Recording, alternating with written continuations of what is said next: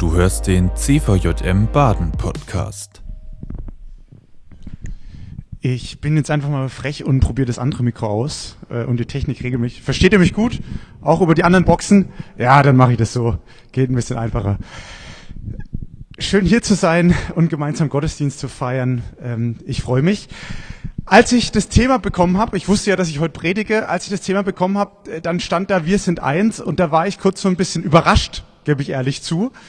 Ähm, auf der einen Seite verstehe ich es voll, also ich verstehe die Notwendigkeit dieses Thema. Christian hat es ja wunderbar eingeführt vorhin, äh, danke dafür. Auf der anderen Seite dachte ich so, ja, es ist ja irgendwie auch Buß- und B-Tag und das gibt ja irgendwie auch ein Thema vor. Was mache ich denn jetzt? Ja, und ich habe irgendwie probiert, das jetzt so beides zusammenzubringen irgendwie. Ja, Mal gucken, ob es gelingt. Könnt ihr nachher selber bewerten, mal schauen. Aber ich habe es auf jeden Fall mal versucht und möchte äh, drei Schritte mit euch gehen, weil ich glaube, vielleicht passt doch ganz gut zusammen. Das Thema mit der Gemeinschaft und das Thema mit dem Buß- und Betag. Und mein erster Gedanke, den ich äh, hab und äh, vielen Dank fürs Weiterklicken, auch da an der Technik immer, ja, ein bisschen klein, nächstes Mal mache ich es größer, aber es kommt noch was, ja, äh, ist eigentlich die freche Formulierung, wir brauchen christliche Gemeinschaft. Punkt. Wir brauchen christliche Gemeinschaft.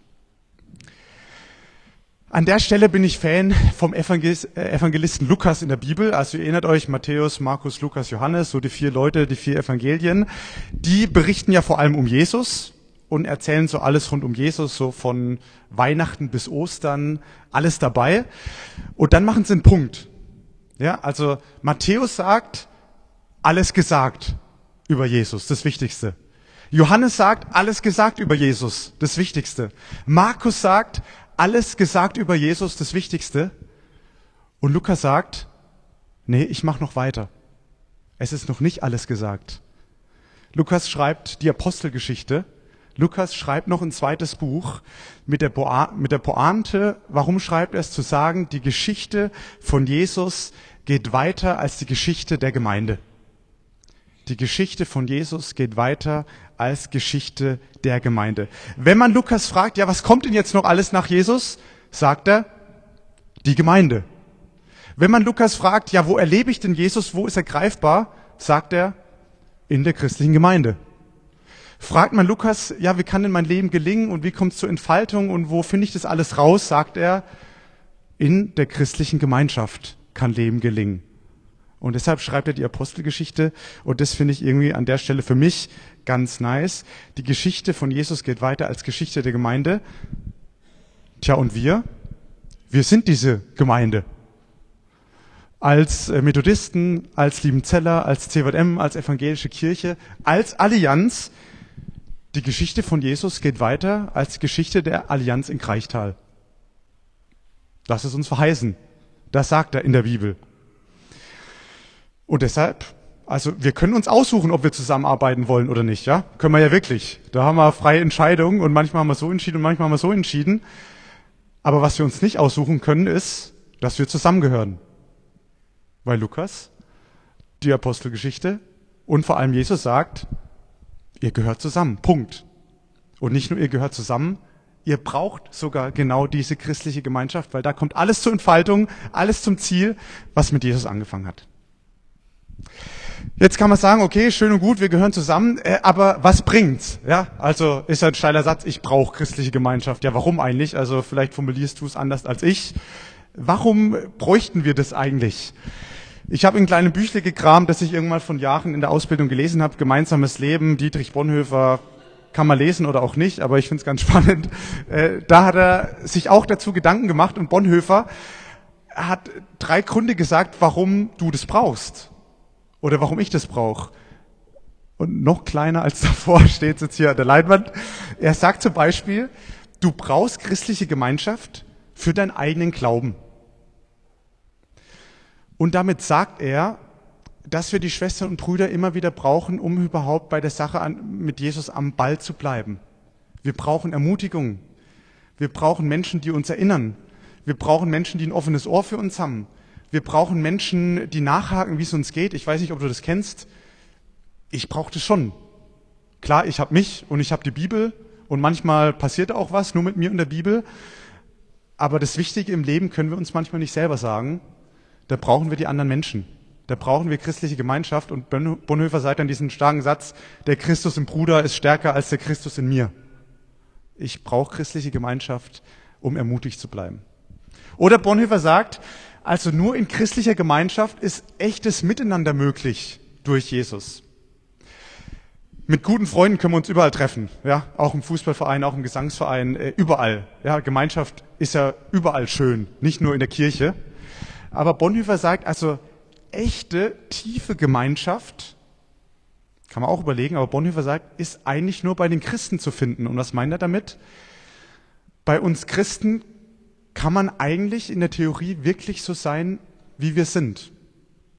Denn bei den Christen buchstabieren wir Vergebung durch, bei uns Christen buchstabieren wir die Ebenbildlichkeit von jedem Einzelnen durch.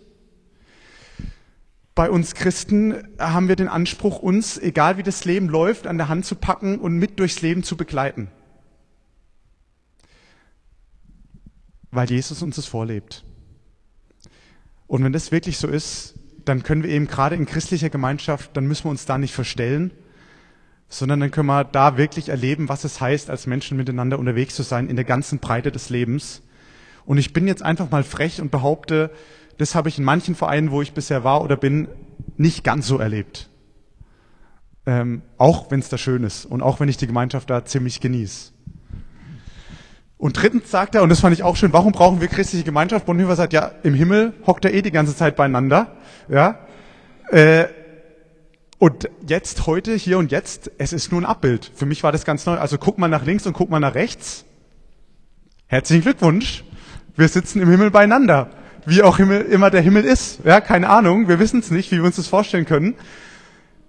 Wir alle werden zusammen in Gottes neuer Welt sein. Wie auch immer wir die uns vorstellen. Und Bonhoeffer sagt, also wenn das so sein wird, eine ganze neue Welt lang, eine ganze Ewigkeit, hat, dann ist es jetzt schon unsere Aufgabe, dass wir jetzt zusammengehören und dass wir uns gefällig zusammenreißen und sagen, das ist mein Bruder, das ist meine Schwester, ob es mir passt oder nicht. Im Himmel gehören wir zusammen. Fand ich ganz spannend, äh, an der Stelle das nochmal so von Bonhoeffer zu lesen.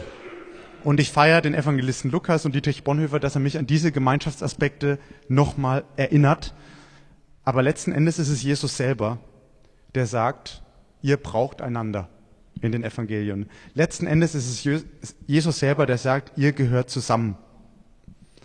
Also lasst uns nicht aufhören, nach gemeinsamen Wegen zu suchen und sie zu finden, auch in der, Allianz, äh, denn das ist uns mit in die Wiege gelegt, von Anfang an in der Bibel. Wir brauchen die Allianz, denn wir gehören zusammen. Wir brauchen die christliche Gemeinschaft, denn dort ist Jesus zu finden. Mein zweiter Gedanke, die christliche Gemeinschaft und die rosarote Brille. Also wenn ich jetzt sowas in meinem in meiner Wohnung hätte, hätte ich es mitgebracht und jetzt nur noch in rosaroter Brille gepredigt, aber ich habe leider keine. Äh, zum Glück. hätte ich natürlich aber auch gemacht für euch. Ähm, rosarote Brille zu tragen ist ein schönes Sprichwort. Ich weiß nicht, ob ihr es kennt. Ja, wenn man verliebt ist, zum Beispiel sagt man, man kann eine rosarote Brille tragen oder wenn man frisch verheiratet ist, also ich zum Beispiel, ja, ich war ja vor wenigen Wochen hier gestanden und habe ja gesagt. Äh, da kann man das sagen, man hat eine rosa-rote Brille auf, vielleicht auch bei anderen äh, Gelegenheiten im Leben. Man sagt immer dann, wenn man vielleicht was besonders schön und besonders positiv sieht und die anderen vielleicht sagen würden, ah, vielleicht ein bisschen noch zu euphorisch oder vielleicht noch so ein bisschen noch nicht ganz an die Realität angepasst. Ja, eine rosarote Brille tragen. Im selben Buch schreibt Bonhoeffer, also bei christlicher Gemeinschaft ist es genauso. Da kann man auch so eine rosa-rote Brille tragen. Da kann man auch seine Wunschbilder haben. Und Bonhoeffer ist noch krasser und sagt, ich wünsche jedem Christen, dass diese rosa-rote Brille so schnell wie es geht zerbricht und ihr alle auf dem Boden der Realität landet. Also schreibt er da so ziemlich wörtlich. Was meint er damit? Er hat schon irgendwie recht, gell? Also ich weiß nicht, ob du das kennst, so das Wunschbild an christliche Gemeinschaft. Jetzt gehe ich wohin? Jetzt bringe ich mich wo ein, jetzt suche ich schon das Christliche in der Hoffnung, dass es da vielleicht anders ist als in der Welt. Ja, und dann plötzlich, hoppla, ups, merke ich, das sind ja auch nur Menschen. Da wird ja auch nur mit Wasser gekocht. Da werde ich ja auch enttäuscht. Da passieren ja auch Verletzungen. Da geht's ja auch manchmal unfair zu. Da wird auch manches entschieden, wo man denkt, ach du meine Güte. Ich weiß nicht, ob du das kennst. Deine eigene Erfahrung mit christlichen Gemeinschaften, da wo du bist und der rosaroten Brille und der Enttäuschung. Ich kenne es schon. Und es ist schmerzhaft. Es ist allgemein schmerzhaft, wenn wir das in Gemeinschaft erleben, aber ich finde es noch schmerzhafter, wenn es in der Nähe von Jesus geschieht.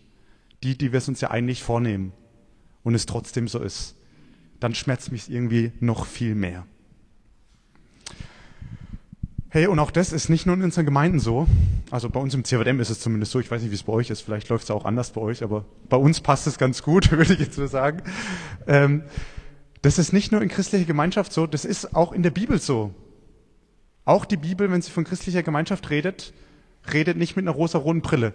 An der Stelle kommt jetzt mal der interaktive Part dieser Predigt. Ja, wir machen jetzt mal kurz das Ding auf, aber keine Angst. Ich möchte euch mal fragen, welche Geschichten in der Bibel oder welche Begegnungen kennt ihr, wo also dieses Bild zerstört wird, so ein bisschen, ja, wo, wo Leute einander enttäuschen, wo christliche Gemeinschaft, wo Wünsche offen bleiben, wo gestritten wird, wo es auseinandergeht. Ich mache mal die Runde auf und ich bitte einfach mal Leute, was laut zu sagen. Welche Geschichten fallen euch ein? Man muss jetzt vielleicht ein bisschen Mut haben, das in so einer lauten Kirche laut zu sagen, ohne Mikro. Ich probiere einfach mal gut hinzuhorchen und es dann nochmal übers Mikro wiederzugeben. Aber einfach mal kurz, lasst uns mal kollegial zusammenlegen. Was fällt euch ein? Die Bibel und wo es dann doch nicht ganz so friedvoll äh, miteinander unterwegs ist. Einfach, wenn jemand was einfällt, laut raussagen.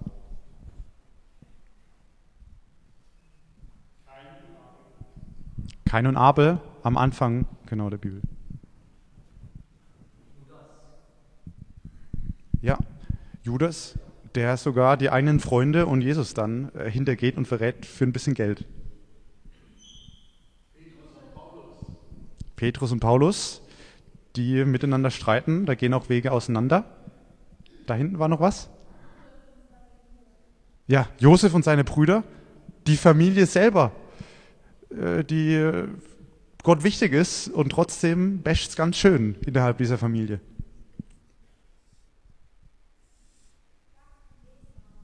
Jakob und Esau, Brüder, die sich gegenseitig hintergehen. Ja, sehr gut.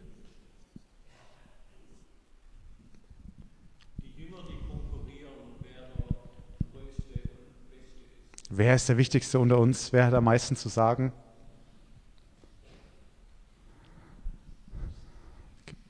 Gibt es noch eine letzte Idee? Man könnte viel sagen wahrscheinlich. Okay, ja, ganz am Anfang auch nochmal die ersten Seiten der Bibel. Voll. Und wir könnten noch viel weitermachen, ja. Apostelkonzil, die Briefe von Paulus und so, wo sie sich auch ordentlich die Köpfe einschlagen, wie man das alles so macht. Merkt ihr was? Also schon die Bibel, schon die Bibel zieht die rosa-rote Brille ab. Schon die Bibel erzählt kein Idealbild von christlicher Gemeinschaft. Und ich finde es richtig gut, dass das so ist. Dass kein Ideal beschrieben wird, sondern dass das echte Leben beschrieben wird. Irgendwie tut es mir ein bisschen gut. Christliche Gemeinschaft als der Ort, der manchmal leider auch anstrengend ist, an dem ich manchmal leider auch verletzt werde. Und dann dieser krasse Anspruch von Jesus nebendran, aber ihr gehört trotzdem zusammen. Und das bringt mich zu meinem dritten Punkt, zum Buß- und Betag. Das war quasi die Brücke. Als christliche Gemeinschaften brauchen wir den Buß- und Betag. Genau aus diesem Grund. Der Buß- und Betag ist natürlich so was ganz Individuelles, also selber innehalten, äh, Kurt, du hast es vorhin gesagt, selber innehalten, selber neu ausrichten, selber Kurskorrektur, selber nochmal gucken, wo gelingt Leben, ähm, wo wo bin ich vielleicht in der Sackgasse? Und es nicht nur so ein bisschen selbstreflexionsmäßig, sondern auch gemeinsam mit Gott überlegen, wo gelingen Wege, wo braucht es nochmal eine Korrektur, wo bin ich in der Sackgasse, ja, gemeinsam mit Gott. Das können wir individuell machen, wir können es aber auch als Gruppen machen. Wir als Gemeinschaften, wir als CWM, wir als evangelische Kirche, wir als Allianz, however, was bei dir draufsteht, wir gemeinsam als die Gemeinschaft derjenigen, die sich enttäuschen und verletzen, wo haben wir es eigentlich nötig, dass wir innehalten, dass wir nochmal drauf gucken, gemeinsam mit Gott und gegebenenfalls was ändern, weil wir merken, so ganz nach dem Willen Gottes war das nicht, was wir da verzapft haben in den letzten Wochen und Monaten. Wir als Gemeinschaft brauchen den Buß- und Betag. Und da finde ich interessant, der Predigtext, der für diesen heutigen Sonntag vorgeschlagen ist, äh, ich lese ihn jetzt nicht vor, ja, wir sind auch schon ein bisschen fortgeschritten, ähm, aber ich tease nur noch mal äh, ein paar Sätze, der steht im Alten Testament, Hesekiel, Prophet, krasses Wort, der spricht das Kollektiv an, der spricht die Gemeinschaft an. Da steht zum Beispiel, eure Priester tun, mein, tun meinem Gesetz Gewalt an und entweihen es. Da steht, eure Oberen sind wie reißende Wölfe, die sich Gewalt antun. Eure Propheten erzählen Truggeschichten und ihr als Volk, ihr als Volk raubt, übt Gewalt und unterdrückt die Armen. Ihr als Volk, ihr als Gemeinschaft, das Volk Gottes hat sich verrannt. Das Kollektiv hat sich verrannt. Die Gemeinschaft der Gläubigen ist auf ihr Wegen unterwegs. Die Allianz Gottes, die Allianz Gottes hat etwas in den Sand gesetzt. Und man erschreckt fast darüber in diesem Bibeltext, wie nah das Gott geht und wie dreist er es ausspricht mit aller Härte. Man merkt so richtig die ganze Enttäuschung und den ganzen Zorn über das, was da passiert, wenn sich so ein ganzes Kollektiv verrennt. Und genau aber hier, ich finde es immer schon hart, diese Prophetenworte zu lesen, aber genau hier, und das ist mir jetzt wichtig, genau hier kommen wir jetzt eigentlich an den wahren Kern, was christliche Gemeinschaft ausmacht. Der wahre Kern von christlicher Gemeinschaft ist nämlich, dass dieser Zorn und diese Enttäuschung nicht das letzte Wort hat, sondern der wahre Kern von christlicher Gemeinschaft ist, dass die Liebe Gottes und dass die Vergebung Gottes und dass die Neuanfänge Gottes das letzte Wort haben. Das macht uns aus und das unterscheidet uns von anderen Gemeinschaften. Dass die Liebe Gottes, dass die Vergebung Gottes und dass die Neuanfänge Gottes das letzte Wort haben. Davon spricht die Bibel Dafür ist Jesus gekommen, davon erzählen die Evangelien.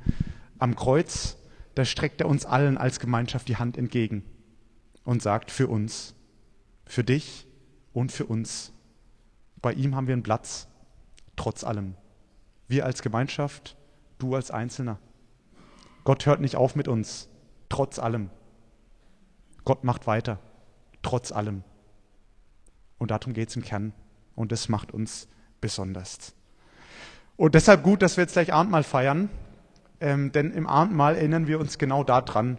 Ja? Wir gucken nach links und nach rechts und ob uns die Personen passen oder nicht, die dann gleich neben uns stehen. Wir sind verbunden. Und das macht uns aus, dass das unser Kern ist. Wir haben nochmal die letzte Folie. Ich möchte nochmal kurz zusammenfassen. Wir sind eins, das war das Thema. Aus meiner Sicht geht's nur, geht's wirklich nur ähm, wenn wir uns in die Augen gucken, wenn wir die rosarote Brille abnehmen und wenn wir trotzdem probieren durchzubuchstabieren, dass das gilt und dass, dass das geistige Wirklichkeit ist, von Jesus gestiftete Wirklichkeit. Mit seinen besten Freunden klarzukommen, das kann jeder. Mit uns als Gemeinschaft klarzukommen, das ist der Auftrag von uns Christinnen und Christen. Aber Jesus gibt uns einiges mit, dass das gelingen kann. Jesus baut Gemeinschaft der Schwierigen und der Verschiedenen. Eine Gemeinschaft, die es nötig hat, aus Vergebung zu leben. Jesus baut eine Gemeinschaft, die üben muss, Respekt zu üben, die üben muss, Konflikte auszutragen. Eine Gemeinschaft, die auch viel erdulden muss. Eine Gemeinschaft, die ganz verschieden ist, so verschieden, dass es uns oft nervt. So eine Gemeinschaft baut Jesus. Das ist die Gemeinde Gottes. Aber zum Glück ist es die Gemeinde Gottes, weil wisst ihr, was das heißt? Wenn das so ist, dann haben du und ich einen Platz in dieser Gemeinschaft. Wenn das wirklich so ist, dann dürfen wir dazugehören mit allem, was da ist. Zum Glück ist es so. Zum Glück sind wir keine ideelle Gemeinschaft, sondern zum Glück passen wir alle genau da rein, weil wir alle zu Jesus passen. Deshalb, deshalb brauchen wir Gemeinschaft. Deshalb brauchen wir Abendmahl, Vergebung. Deshalb brauchen wir den Buß- und Betag aber vor allem brauchen wir deshalb auch Weihnachten und Ostern. Amen. Das war die aktuelle Folge des CVJM Baden Podcast. Wenn dich etwas angesprochen hat, du motiviert oder inspiriert wurdest, dann komm doch gerne darüber mit deinen Freunden ins Gespräch. Falls du Fragen, Anregungen oder Themenwünsche hast, schreib uns eine Mail an info@cvjmbaden.de. Erfahre mehr über den CVJM Baden und besuche uns auf Instagram unter cvjm.baden oder im Web auf cvjmbaden.de. Gerne kannst du den Podcast teilen. Wir wünschen dir eine gesegnete Woche. Bis zum nächsten Mal.